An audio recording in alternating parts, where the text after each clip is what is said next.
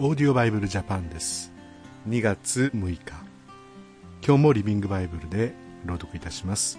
マタイの福音書24章29節から51節です。お聞きください。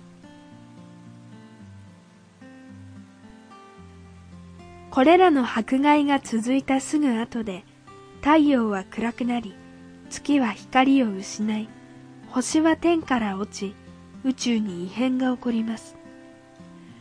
その時私が来るという前兆が天に現れるのです。地上のあらゆる国の人々は深い悲しみに包まれ私が力と素晴らしい栄光を帯びて雲に乗ってくるのを見ます。ラッパが高らかに鳴り響く中で私は見つかいたちを使わします。見つかいたちは天と地の果てから果てまでを行き巡り選ばれた者たちを集めるのです。さあイチジクの木から教訓を学びなさい。イチジクの葉が出てくれば夏は間近です。同じようにこのようなことが起こり始めたら私はもう戸口まで来ているのです。それらのことが全部起こってからこの時代は終わりになるのです。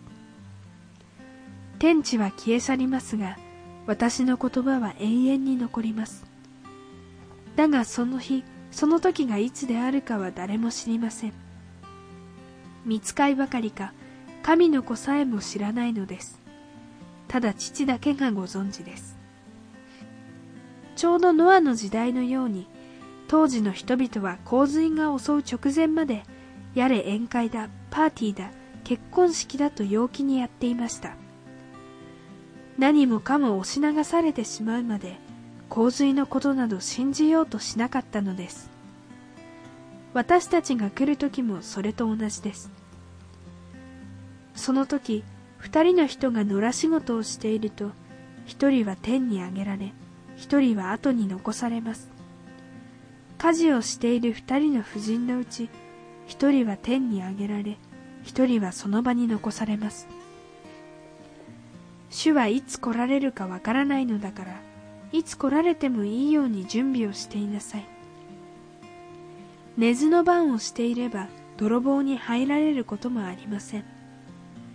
同じように日頃の備えが万全であれば、私が何の前触れもなくやってきても少しも困ることはないはずです。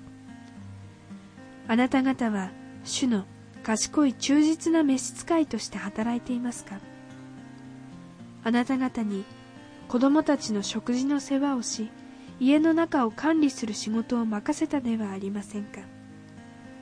私が帰ってきた時その仕事を忠実にやっているところを見られる人は幸せです。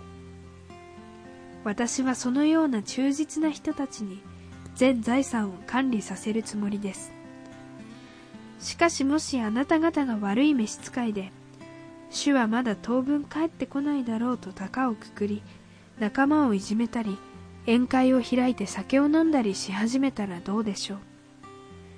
主は何の前触れもなく思いがけない時に帰ってきてこのありさまを見あなた方を激しく鞭打ち偽善者たちと同じ目に合わせるでしょう。あなた方は泣きわめき歯ぎしりして悔しがるのです。主はいつ来られるかわからないのだからいつ来られてもいいように準備をしていなさいとありました。いつ来られるかわからないんです。世の終わりは分かりません。日にちを言って何年何月なんて時々言う人がいますけれどもそれは聖書にはありません。これをご存知なのは天の父なる神様だけです。人間は分かりません。ですから私たちはいつ主が来られてもいいように準備が必要です。その準備とはイエス様を心に迎え入れて永遠の命であるイエス様と共に歩んでいくことです。どうぞ皆さんも心にイエス様をお迎えしてください。それではまた明日お会いしましょう。さようなら。このオーディオバイブルジャパンはアメリカのデイリーオーディオバイブルの協力によりメッセージ小暮達也ディレクターティム・ジョンソンでお送りしました。